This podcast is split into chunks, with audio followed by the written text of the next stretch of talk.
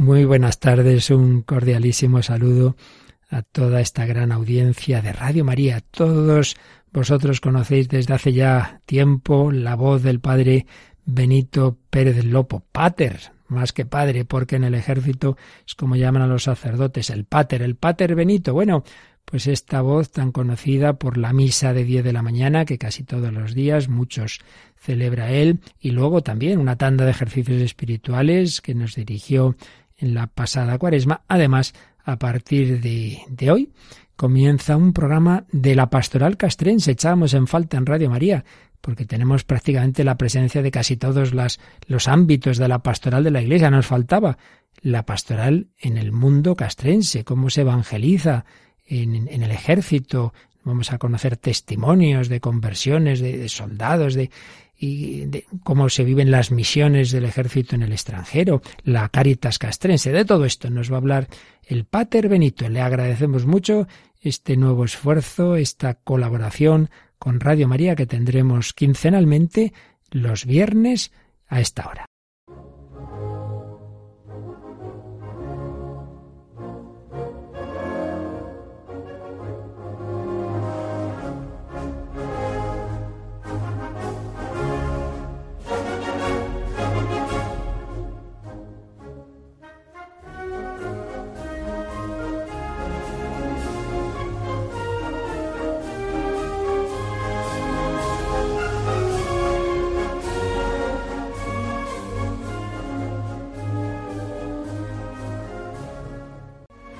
Muy buenas tardes, queridos oyentes de Radio María.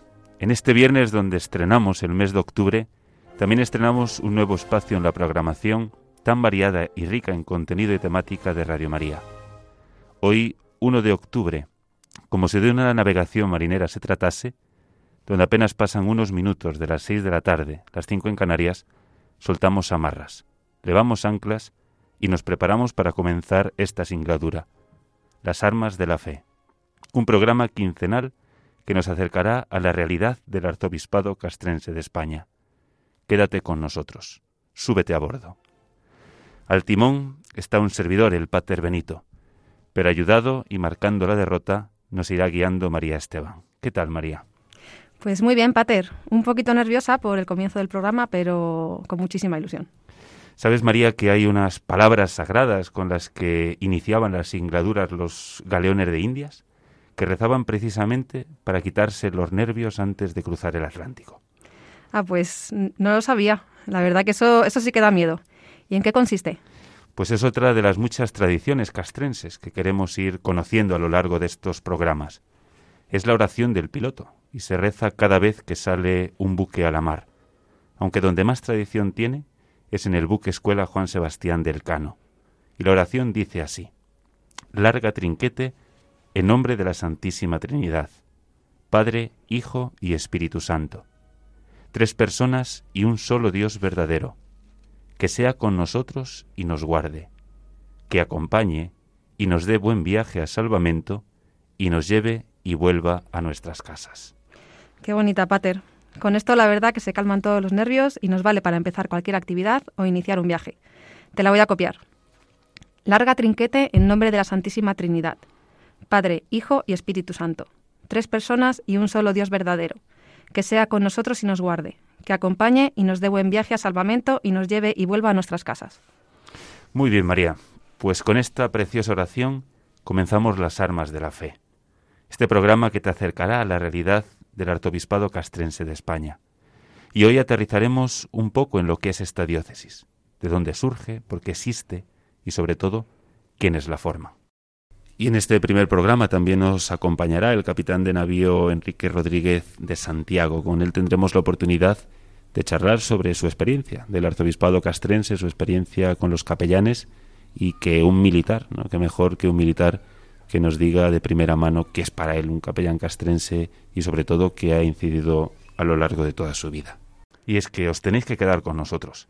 Estos son las armas de la fe, donde como colafón situaremos bajo la bandera de Jesús, frente a los santos ángeles custodios, cuya fiesta celebraremos mañana. Sabéis que son patronos, entre otros, de la Policía Nacional, a la que tanto le tenemos que agradecer y pedir por ellos. Quédate y en un rato te lo contamos. Podéis seguirnos a través de la radio y también en la página web radiomaria.es. Si nos queréis dejar algún comentario o sugerencia, podéis, escribirnos al correo lasarmasdelafe@radiomaria.es. Y si alguno es más tradicional, podéis hacerlo enviando una carta aquí a los estudios de Radio María, en Paseo Lanceros número 2, 28024, Madrid. Estaremos muy contentos de atenderos y os agradecemos desde ya la paciencia. Perdonadnos por la torpeza.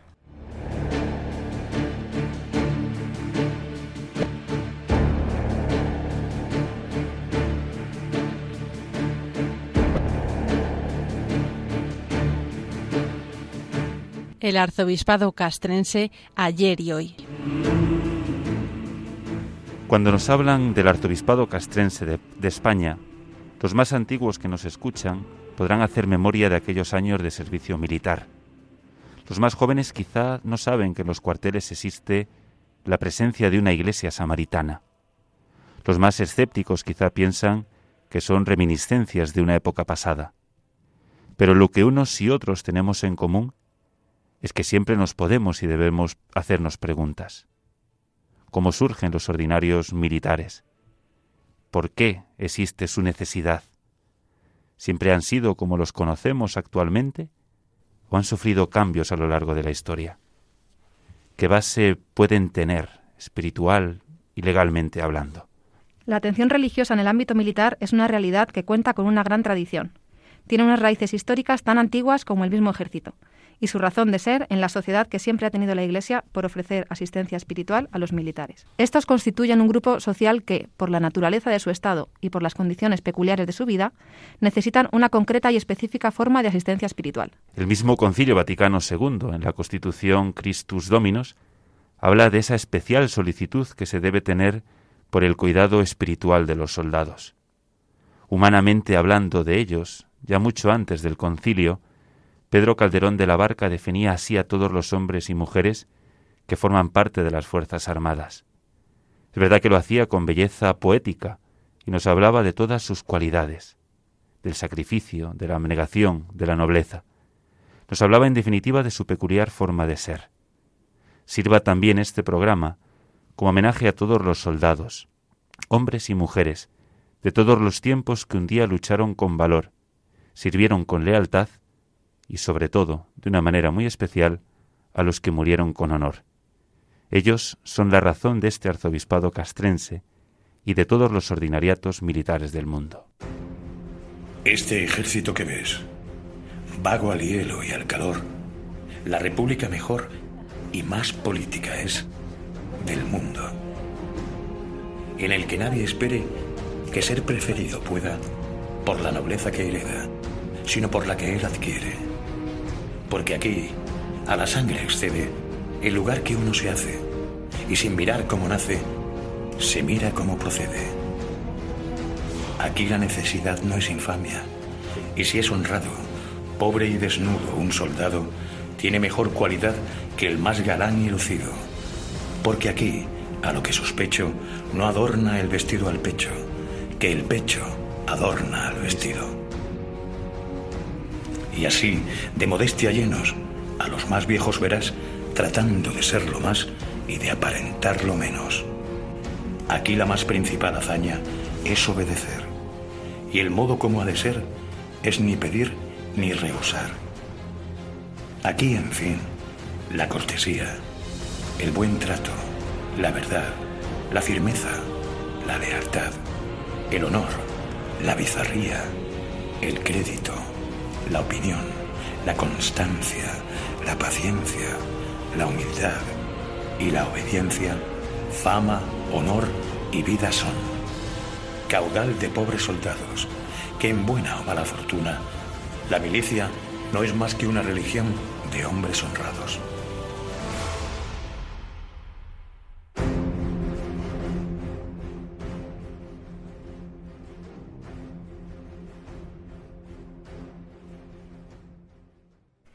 Religión de hombres honrados, que formaban allá por el año 1532 los famosos tercios españoles. Es ahí donde ya encontramos al sacerdote que vivía en su tercio y lo acompañaba a todas partes. Es verdad que todavía, en aquellos momentos, todavía no estaba adscrito a una organización o jurisdicción eclesiástica peculiar para el ámbito militar.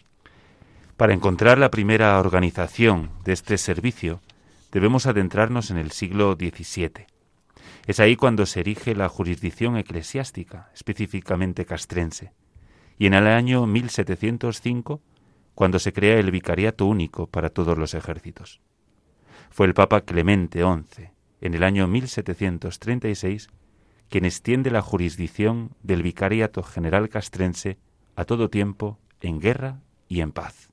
Don Juan del Río, arzobispo castrense de España, que falleció el pasado 28 de enero a causa de las afecciones del COVID-19, lo explicaba por todos lados a dónde iba, como su querido apóstol de Andalucía.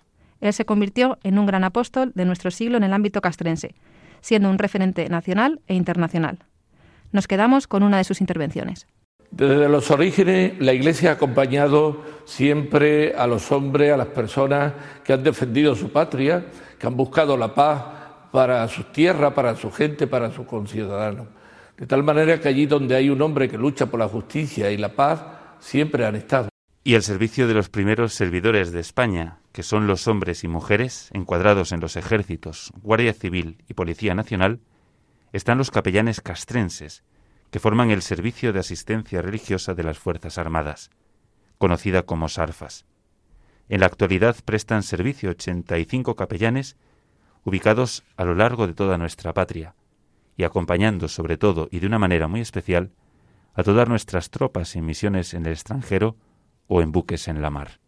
Es una pastoral itinerante, es una pastoral del tú a tú, es una pastoral misionera, es una pastoral muy de la cultura y del diálogo, porque tiene que estar en contacto con creyentes, no creyentes, tiene que estar en contacto también con hombres y mujeres de otras confesiones. Entonces, significa que hay que preparar también a un tipo de sacerdote que no solamente físicamente hay que prepararlo, porque claro, tiene que ir después a misiones internacionales, tiene que ir también a, bueno, a donde se desplacen las tropas, sino que hay que prepararlo mentalmente, pero sobre todo espiritualmente, de tal manera que tenga una cabeza bien amueblada y un corazón universal abierto. Por todas estas razones, y si nos trasladamos a la actualidad, el pasado 21 de abril se han cumplido 35 años de la promulgación de aquella Constitución Apostólica Spirituali Militum Cure por parte del Sumo Pontífice San Juan Pablo II. En ella regulaba todo lo referente a los ordinariatos militares. Y hoy en día existen capellanes militares en los ejércitos de Alemania, de Argentina, de Austria, de Australia, de Bélgica, de Bosnia y Herzegovina, de Brasil, Canadá, Chile, Colombia, Corea del Sur, Países Bajos, Paraguay, Perú, Polonia, Portugal, República Dominicana, Reino Unido, Uganda, Venezuela, entre otros. El militar, por su forma de vida, se, se plantea los grandes temas del sentido de la existencia y, la existe y por lo tanto del más allá y las grandes preguntas vitales, quién soy yo, dónde voy, qué sentido tiene mi vida, muy distinto al hombre y a la mujer que no tiene el peligro de manejar artefactos, que no está en peligro de muerte, entonces las preguntas se hacen de otra manera, ¿verdad? Porque se ve las cosas y el más allá de otra manera. Por lo tanto, hay un preámbulo a la fe que diríamos. Son más receptores a la pregunta, a la propuesta eh, religiosa. Al igual que en, el escenario de operaciones y de misiones internacionales se celebran los sacramentos de la iniciación cristiana, como son eh, bautismo, confirmación y Eucaristía, también aquí en la geografía española, en los diversos sitios, ya sea parroquias territoriales, que hay 19 parroquias territoriales, además de los centros eh, castrenses, donde el capellán es párroco. Eh, por lo tanto, se pueden celebrar las confirmaciones en una academia militar como eh, en, la base de Rota. Aquí radica el fundamento y la razón de ser de este ordinariato militar de España y de los de todo el mundo. Por un lado, la peculiar forma de vida de nuestros militares, y por otro lado, el derecho del militar creyente de ser atendido espiritualmente, ya sea en tiempo de paz o en tiempo de conflicto. Porque la fe cristiana no está reñida con la milicia. Lo repetiremos muchas veces a lo largo de este programa. Y así de claro lo expresó Benedicto XVI, nuestro Papa emérito. Decía él, pienso en particular en el ejercicio de la caridad en el soldado que socorre a las víctimas de los terremotos y de los aluviones, así como a los prófugos, poniendo a disposición de los más débiles su propia audacia y su propia competencia. Pienso en el ejercicio de la caridad, en el soldado comprometido, ocupado en desactivar minas, con riesgo y peligro personal, en las zonas que han sido teatro de guerra, así como también en el que, en el ámbito de las misiones de paz, patrulla ciudades y territorios a fin de que los hermanos no se maten entre sí. Ahí continúa el Papa emérito, hay tantos hombres y mujeres de uniforme llenos de fe en Jesús, que aman la verdad, que quieren promover la paz y se empeñan como verdaderos discípulos de Cristo para servir a su propia nación favoreciendo la promoción de los fundamentales derechos humanos de todos los pueblos. Esto es, queridos oyentes, un pequeño esbozo de la peculiar forma de vida a la que hacíamos referencia, la que hace que nuestros militares, guardias civiles y policías nacionales sean héroes y ellos, como tú y como yo, también están llamados a la santidad, ya que, como nos dice el Papa Francisco, Jesús elige a personas en las que ve claro su trabajo para santificar una forma de vida que se abre a lo religioso en unas condiciones mucho más estrictas que las nuestras, donde los hombres y mujeres desarrollan su vocación, donde los capellanes anuncian el misterio de la paz entre las armas, donde todos a una nos preparamos para la defensa, con la propia vida si fuese preciso, para defender la libertad y la paz. Aquí, preparándonos para un día defender a todos los españoles, y lejos de nuestras fronteras, para defendernos y defender a España. Un soldado sabe que el error puede triunfar y la verdad a veces puede ser derrotada. Pero un soldado también sabe que su vocación debe ser aristocrática, no entendida como el que nace en la nobleza, sino en el que es capaz de morir en ella. Ante estas situaciones, la oración surge en el corazón del militar creyente, y aquel que no profesa o dice no profesar, termina musitando una súplica confiada al Dios de la vida y de la esperanza, a aquel que sin quizás saberlo es el príncipe de la paz. Ya con razón y con gran acierto, en todos los buques de la Armada, al lado de la Virgen del Carmen, quien es su patrona, reza un cartel que dice, El que no sepa rezar, vaya por esos mares, verá cómo lo aprende sin enseñárselo a nadie.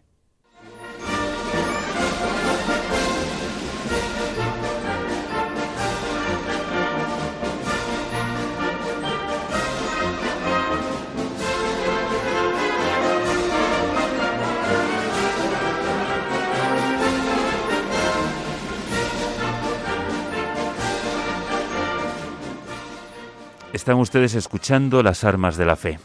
Hoy es nuestro primer programa donde aterrizamos la realidad pastoral del Arzobispado Castrense de España. Os invitamos a que sigan con nosotros.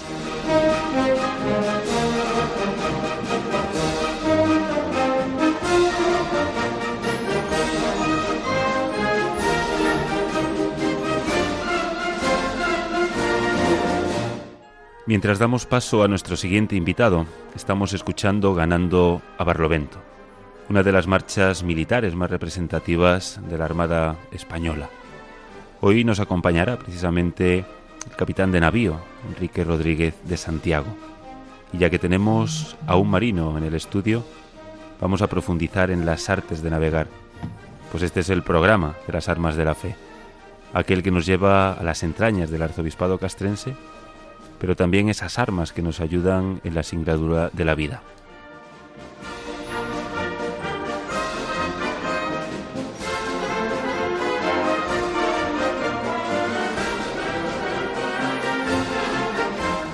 Y es que barlovento, en lenguaje marino, es el lado por donde incide el viento, sotavento el lado contrario. Se dice que ganar a barlovento es la maniobra que hacían los antiguos barcos de vela antes de entrar en combate desde esa dirección, es decir, por el lado que viene el viento. Y si tu barco velero quiere ir en esa misma dirección, no hay viento mejor en la vida. Lo malo, como todo, es cuando queremos ir hacia donde viene el viento, ese duquinaltum que nos dice el Señor. En esta situación tan frecuente, Son necesarias unas series de maniobras, ceñidas, orzadas, que eluden enfretarse directamente al viento, para ir poco a poco aproximándose a nuestro destino final. Esas maniobras constituyen el objetivo propuesto, que es precisamente ganar a Barlovento. Vamos, que ganar a Barlovento es más que una maniobra, es muchísimo más que una canción. Ganar a Barlovento es una filosofía de vida, es en definitiva un arma de la fe. Sabemos que en algunas ocasiones os apetece virar en redondo y darle la popa al viento, sería muchísimo más fácil. Pero eso lo habremos dejado para cuando rindamos viaje. De momento, en esta singladura, todos queremos seguir ganando a Barlovento. Buenas tardes, comandante. ¿Metí la pata en algún término o en alguna constitución de los vientos y de los veleros? bueno, algo ha habido por ahí. entre las cosas normalmente se habla de ganar Barlovento, no ganar a Barlovento. Esa, falla, esa me fallaba, esa me fallaba.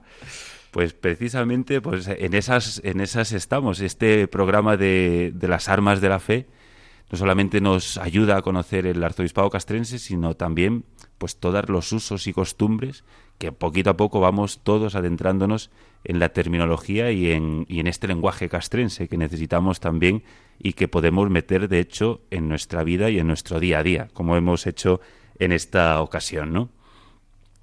Enrique Rodríguez de Santiago, eh, capitán de navío, casado con una familia preciosa, eh, recientemente ascendido, enhorabuena por ello. Muchas gracias está destinado en el mando de operaciones. Es natural de Cartagena, ingresa en la Armada en el año 1987. Podemos decir de Enrique que es eh, compañero y amigo. Todos lo conocemos como Quique, y recalco precisamente lo de amigo. Yo lo conocí hace tres años, eh, ya que son feligreses, él con su familia, sus hijos, en la parroquia castrense de Santa María de la Dehesa. Y además desde hace un año lleva ración doble de Pater Benito, ya que estamos destinados juntos en el mando de operaciones. ¿no? Pero no estamos aquí, ¿no, Quique, para hablar de navegaciones ni de velas. Es decir, hoy queríamos traer en nuestro primer programa, y por eso te damos las gracias, porque queríamos traer a un militar para hablar de los capellanes castrenses. Hemos visto a lo largo de todo el programa por qué el arzobispado castrense, dónde se asienta, dónde nace, cómo nace, esa institución de, de, San Juan Pablo II, esa visión donde nos asienta como una diócesis personal al servicio de aquellos primeros servidores de España. Pero tú en tu vida, es decir, ¿cuándo te encontraste por primera vez con uno de ellos? Bueno, yo como hijo de marino que soy, eh, pues siempre los he tratado. Lo que pasa que yo hasta entonces pues no sabía muy bien lo que significaba castrense, ni, ni le daba, no, no, no, no, comprendía muy bien lo de castrense o no castrense. Eh, mi primera relación con un eh, cura castrense como tal fue cuando ingresé en la escuela naval. Fue don Alfonso, ay, Alfonso no, Andrés Alfonsín. Andrés Alfonsín. Un, un, un pater pistonudo que teníamos allí. Luego vino don Roberto, que le llamábamos, no me acuerdo del apellido, le llamábamos don Roberto Pitillo. ¿Y por qué le llamaban aquello de padre Pitillo? Porque siempre nos ofrecía tabaco en, esas, en esa época de gran carestía, cuando estábamos recién ingresados en la escuela naval y no teníamos nada y nos ofrecía tabaco, pues, pues nos venía muy bien. Y además hacía que tuviésemos una, que confraternizásemos con él y daba pie a que luego él pues pudiese entrar y nos pudiese tratar. Cuando uno llega reciente, bueno, con diez y... ¿cuántos años? Eh, yo ingresé al tercer año, 21. 21 años ya. Cuando uno llega con 21 años, desde Cartagena hasta Marín, es decir, uno dejando atrás familia, dejando todo, no hijo de marino, sabemos exactamente lo que significa, pero cuando se encuentra precisamente con un pater, es decir, eh, con esa cercanía del pitillo, con esa cercanía del diálogo y del hablar, es decir, cuál, cuál es eh, o cómo es la relación de un alumno eh, con su capellán. Pues es muy buena porque yo creo que una de las cosas que más he visto que caracteriza a los, a los castrenses es esa cercanía, ese trato eh, con nosotros, que en aquella época, con las edades que teníamos, pues éramos un poco monstruos.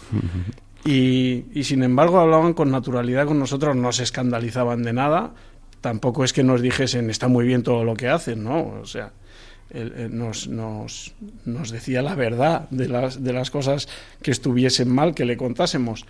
Pero sin embargo siempre eran muy cercanos, no se escandalizaban y, y era pues, pues un compañero, compañero no porque, porque como tenían galones, pues lo seguías viendo y, y eso en la escuela naval es algo aterrador. Eh, sin embargo, a pesar de llevar los galones, era uno de las, una de las personas que a pesar de llevar galones los podías tratar porque lo sentías como algo eh, hermano. Muy bien, muy bien. Y además de los destinos de tierra, ya una vez que, sales eh, de, la, de, de, la escuela naval, es decir, eh, como en la actualidad, que estás en un destino de tierra, imagino que estuviste también varias veces embarcado. ¿no? ¿Cuántos años estuviste embarcado? Muchos. Estuve desde el 92 que salí pues yo creo que he continuado, vamos, eh, recuento, tengo unos 2.000 días de mar, algo más de 2.000 días de mar, que son unos cuantos. Unos cuantos, sin duda. Y yo creo que hasta capitán de corbeta paré solo para hacer el, la especialidad que hice armas submarinas y el curso de Estado Mayor, que hice en 2006. Luego seguí embarcado porque estuve de jefe de, de MCM, de, bueno, de jefe de órdenes de, de, la, de medidas contra minas y, y, ahí ya fue la última vez que estuve embarcado en 2000, no sé qué sería 2000. ¿Y cómo es la vida? ¿Y cómo es la vida en la mar? La vida en la mar es apasionante, sobre todo sobre todo si te gusta. También es insoportable para alguien que no tenga vocación, pero para alguien con vocación es apasionante. Además, yo tuve la suerte de que hasta entonces estuve soltero. Hasta, uh -huh. Mientras estaba navegando, estaba soltero. Uh -huh. Y cuando yo ya creía que me quedaba soltero para siempre, de repente apareció María, la que María, tú conoces. Sí. Eh, nos casamos y, y, fantástico porque cuando ya mi vida como marino terminaba y ya empezaba a ser pues un, sigo siendo un oficial del Marina, lo, lo cual, eh, de lo cual me siento más que orgulloso. Pero bueno, que mi vida como marino en los barcos ya se terminaba y, y, bueno, ya empezaba otra vida distinta que es la de, la de padre y, y bueno, la, la, verdad es que me ha salido todo muy bien ese, en ese respecto. Una singladura sin duda también apasionante está por los mares de, de la tierra y, y sobre todo de la vida ganar Barlovento. ¿no? Seguimos ganar, ganando Barlovento. Pues a lo largo de este programa aquí que hemos visto todo el origen de, del arzobispado castrense, es decir, cómo, y cómo en esta parte precisamente el acompañamiento a las tropas, ¿no? en época de guerra, pero también en época de paz. ¿no? Es decir, eh, la pregunta es casi obligatoria, decir, ¿y es necesario un sacerdote en la mar, es necesario un sacerdote en las misiones en el extranjero, es necesario un sacerdote, un capellán castrense que acompañe a las tropas fuera de nuestras fronteras, allí donde están sirviendo y donde están interactuando ¿no? con las distintas poblaciones, con las distintas zonas de operaciones. ¿no? Eh, sin duda, sin duda, necesario, eh, imprescindible, absolutamente imprescindible, pues no, no, sabría decirlo, porque yo he estado en, en, los dos casos, he estado en el Espérides, que no llevábamos pater a bordo, eh, y bueno, hacías lo que podías. En cuanto llegabas a puerto, pues eh, te acercabas a una iglesia, eh, escuchabas misa, eh, te confesabas después de un mes sin... Yo tengo la, la, buena costumbre de intentar confesarme con frecuencia, pero bueno, llevabas acumulado 30 días navegando y entonces te descargabas ahí si lo hubiésemos llevado a bordo, como sí que lo llevábamos en, en el Juan Sebastián Elcano, pues era muy de agradecer. Pero no solo para el hecho de, de la misa diaria y de la confesión, sino eh, también de vez en cuando, cuando pues, en la mar pasan muchísimas cosas y se te pasan muchas cosas por la cabeza y echas mucho de menos a tu familia, eh, tener a alguien... Eh, un pater hermano, amigo con el que te llevas muy bien y que no sea eh, otro compañero tuyo que también te va a contar lo mismo, sino que sea el pater, eh, es muy importante. En el Juan Sebastián Elcano, de hecho, el, el, yo tuve dos, porque embarqué dos años. Eh, y entonces en el primer año tuve otra vez a Andrés Alfonsín, Coincidí, con él después de los años, y tuve también a José Luis eh, Valverde. Valverde, sí, efectivamente. Que era un tío pistonudo. son la verdad que dos grandes del arzobispado castrense y muy queridos sin duda en, sin duda en la Armada el, capellán, ¿no? bueno, pues entra dentro de, esa graduación o de ese galón que, decías, ¿no? Como parte de los oficiales, pero sin embargo no solamente está con los oficiales, ¿no? Eh, ¿Cuál es eh, esa labor del, capellán, sobre todo entre partes, ¿no? Es decir, la graduación oficial, suboficial, marinería, ¿cómo está el capellán siendo puente o pontífice entre todos, ¿no? Desde el comandante del barco hasta el último marinero. Era un mediador continuo mediador. En, en, la mar, la vida eh, llega un momento en el que eh, la convivencia es dura, porque, hombre, todos los marinos están hechos de una pasta especial y además te lo reconocen luego cuando estás en, en, el mundo de lo conjunto, que estamos tierra, mar y aire juntos, y dices, es que vosotros tenéis una materia especial y es verdad porque estamos acostumbrados a convivir entre cuatro paredes, entre cuatro mamparos, como se llaman las paredes en los barcos, y por eso se le llama mamparitis a la gente que no aguanta muy bien el estar durante un mes navegando. Entonces, eh, siempre el, el, pater, como está en todas las cámaras, en la del comandante, en la de oficiales, con el segundo, con los suboficiales, con la marinería, siempre hace un poco de mediador en, entre todos ellos. Es el único que va de un lado a otro eh, pasando desapercibido. No, no se nadie lo siente como algo extraño en su cámara y entonces eh, es un magnífico mediador entre cámaras. Esa capacidad de, intercesión. Yo sabe que estuve tuve la suerte, eh, porque ha sido verdaderamente una suerte de, navegar en el Juan Sebastián del Can, hacer un crucero de instrucción y, yo recuerdo siempre, siempre, siempre eh, mi primer jueves santo, es decir, como, como sacerdote, oficiándolo propiamente, pero yo estaba como vicario parroquial y siempre ayudaba en misa allí a, don Gonzalo, al pater Gonzalo de, San Fernando. Pero ese fue el primero que yo presidí. Eh, estaba cruzando el Atlántico, el lavatorio de los pies, con los guardiamarinas, con los marineros, con, todos, y, lo recuerdo verdaderamente como apasionante, aquellas procesiones por la cubierta, las horas de vela de, delante del Santísimo, la vigilia pascual. Ha sido verdaderamente, bueno, pues, pues apasionante, ¿no? Eh, y ese y esa vida marina, eh, bueno, los que yo lo gusté poquito, eh, muy poquito, muy poquito, pero creo que sí se echa de menos siempre, ¿no? Esas puestas de sol y sobre todo esa vida en la mar. Pero sabemos que la vida no solamente es exterior, ¿no? que la vida, gracias a Dios, tampoco siempre es guerra, sino que hay y gozamos de los momentos de paz y de los momentos de tranquilidad. Es en ese tiempo eh, donde los militares se adiestran, se preparan y sobre todo se perfeccionan. Y también con ellos, porque no solamente están los capellanes castrenses en misiones y, en los buques, sino que también en las bases, en las unidades o en las parroquias castrenses, tenemos esa presencia del capellán. También, pues adiestrándose, preparándose, perfeccionándose e interactuando una vez más. Es decir, ¿cuál es tu relación con el capellán? Independientemente, yo soy tu párroco, pero ¿cuál es la relación con el, con el capellán, digo, en, en la vida de paz, ¿no? en la vida de tierra? Uno llega de la misión, uno llega de, estar embarcado y de repente vive, concilia, ¿no? empieza su singladura de la vida, se asienta en un hogar con un destino en tierra y sin embargo esa presencia con el capellán de, de la unidad que está allí, que va, con el capellán de la parroquia, cuál es ¿no? el sentido a día de hoy todavía de esa presencia que justificamos aquí como necesaria, pero que queremos escuchar de las manos de, o de la boca, de los labios de un militar. Mm, bueno, llega un momento en el que es un compañero más, un compañero más del que puedes eh, solicitar mm, lo que él tiene, eh, lo que él te puede dar, eh, además de amigo pues evidentemente puedes tirar de él en un momento de necesidad, por ejemplo, con, con José Luis. Eh, pues yo me iba a casar y yo quería que me casase no el cura que me tocara, sino yo quería que me casase un amigo y me casó él. Eh, ya que decían Juan Sebastián siempre, oye, ese hermano tuyo, que no es mi hermano, que ese es el pater del barco, hombre.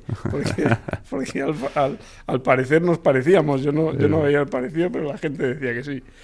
Y, y bueno, pues es la relación de alguien más que además te puede proporcionar algo, como supongo que yo le puedo proporcionar algo a él, una relación de amistad y de, y de convivencia. Muy bien.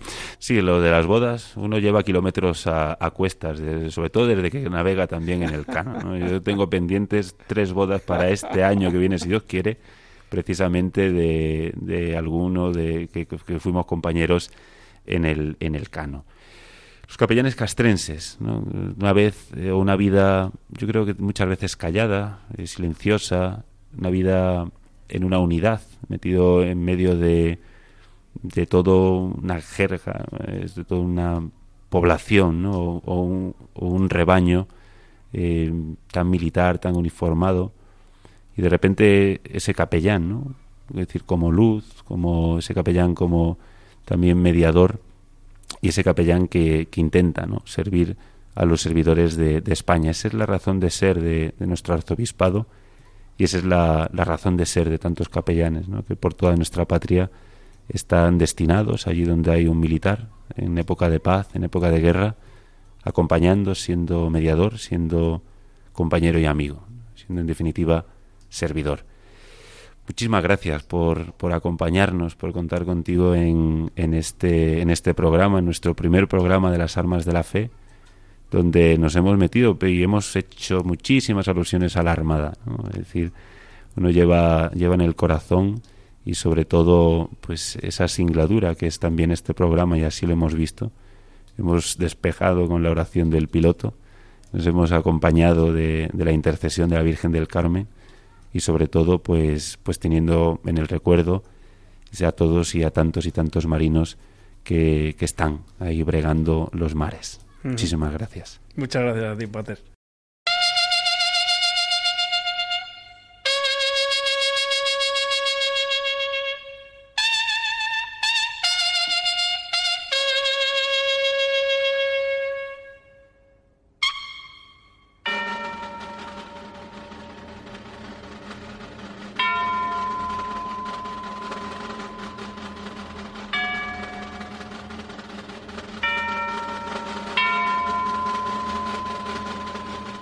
Bajo la bandera de Jesús.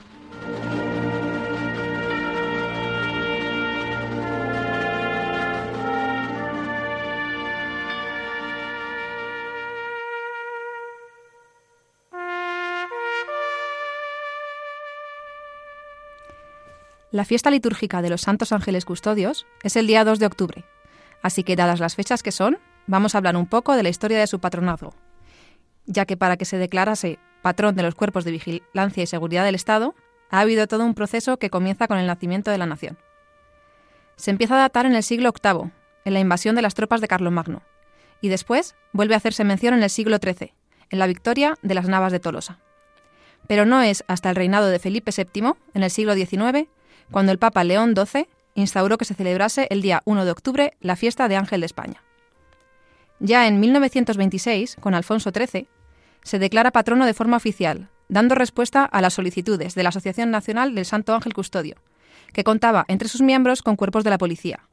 Y tras la concesión pontificia se declara el Santo Ángel de la Guarda patrono de los cuerpos de vigilancia y seguridad. Ya después, en 1961, a petición del, del vicario general castrense Luis Alonso Muño Hierro, se confirma por la Santa Sede el patronazgo de los Santos Ángeles Custodios, como patronos de la policía.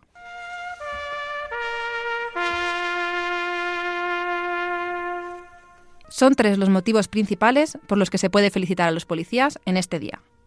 El primero, si, los ángeles custodios son patronos, es por designio de Dios.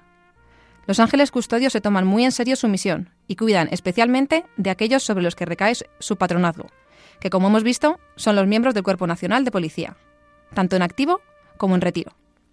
Quizá nosotros no les tengamos demasiado en cuenta, pero tened por seguro que ellos a nosotros sí. Así que, es lógico que en su día se buscara a los santos ángeles custodios como patronos y protectores de la policía, por la gran semejanza con lo que ellos hacen. Ellos alaban a Dios y protegen a los hombres, de día y de noche, las 24 horas. San Agustín dice de ellos, el nombre de ángel indica su oficio, no su naturaleza. Si preguntas por su naturaleza, te diré que es un espíritu. Si preguntas por lo que hace, te diré que es un ángel. El segundo motivo es por la vocación tan preciosa que tienen los policías. Es una vocación para hacer el bien y evitar el mal, facilitar la seguridad y el orden a la sociedad amenazada. Es profesión para gente buena que quiere hacer mucho bien. Son necesarios por la vocación que tienen tan noble, la profesión de velar y de hacer el bien. Las múltiples formas de delincuencia son fruto de una sociedad cruel, desarticulada e injusta, y son fruto de la falta o la mala educación. En definitiva, son consecuencia del pecado del mundo, de una sociedad egoísta que se construye prescindiendo de un Dios. Y un mundo sin Dios se construye tarde o temprano contra el mismo hombre. Otro motivo de, felicitación es por sus tantas brillantes ocupaciones en favor de los ciudadanos. En detenciones de delincuentes, traficantes de drogas, contra el mercado negro, tráfico de mujeres o evitando atentados. A nivel nacional y a nivel local, luchan para que descienda la delincuencia. Así que, no nos olvidemos de nuestro ángel custodio. La fe de la Iglesia nos dice que no tiene más misión que atendernos, custodiarnos y defendernos. Es un enviado de Dios para cuidar de nosotros, y debemos tenerle muy presente y ser agradecidos. No se ve porque es invisible, pero existe y actúa. No lo olvidemos cada día al comenzar el trabajo. De cuántos peligros nos habrá librado, y de tantos peligros propios de un policía. No todas las profesiones tienen el mismo riesgo. Por ello, los policías deben dar muchas gracias al Santo Ángel por los muchos peligros de los que nos ha librado durante su vida.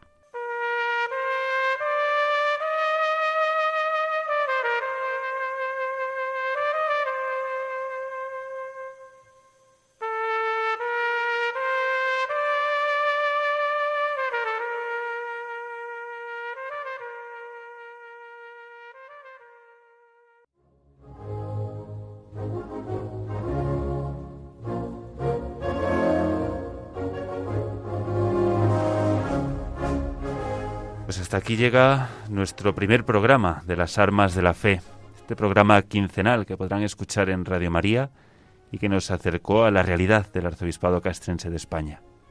Hoy pudimos ver y tuvimos la oportunidad de ver por qué existe el arzobispado castrense, cuál es la razón y el fundamento. Pudimos ver alguna de las exhortaciones donde el Papa nos animaba a vivir, eh, no solamente la santidad en medio del ejército, sino también dar una palabra de esperanza para esos soldados, para esos hombres y mujeres que sirven a España. Y contamos también en este programa con, la compañía y sobre todo con la, con la charla y el testimonio del capitán de navío Enrique Rodríguez de Santiago. Con Quique pudimos ver, charlar, eh, recordar experiencias de su vida de marino, de su experiencia, valga la redundancia, aquí ahora en, en un destino de tierra, pero sirviendo de igual manera a la Armada y sobre todo pues, pues todas esas experiencias de, de la escuela naval, sobre todo, y de Juan Sebastián Elcano, su amistad con los dos páteres, con los dos capellanes que, que la acompañaron y, fue verdaderamente un placer el poder recordar, el poder ponernos en popa y en proa, en ver todas esas eh, puestas de sol eh, y sobre todo sentir la brisa eh, marina. Y por último, no nos olvidemos de felicitar mañana a nuestros santos ángeles custodios aquí en la tierra, los policías nacionales. Todos ellos los que están velando, quizá muchos de ellos nos estén escuchando en estos momentos. A ellos les enviamos un saludo muy afectuoso. Y nos ha acompañado María Esteban. Muchísimas gracias por estar con nosotros. Nos va a dar las últimas consideraciones. Pues podéis volver a escuchar el programa si lo deseáis en, la, en la, página de Radio María. Eh, ahí tenéis los podcasts en la página radiomaria.es. Y si nos queréis dejar algún comentario o sugerencia, podéis escribirnos al correo lasarmasdelafe@radiomaria.es. Lo vuelvo a repetir. lasarmasdelafe@radiomaria.es. Nos ha acompañado desde los estudios Marta, quien agradecemos la paciencia y el buen hacer de nuestro primer programa. Les invitamos a que nos sigan dentro de 15 días. Muchísimas gracias.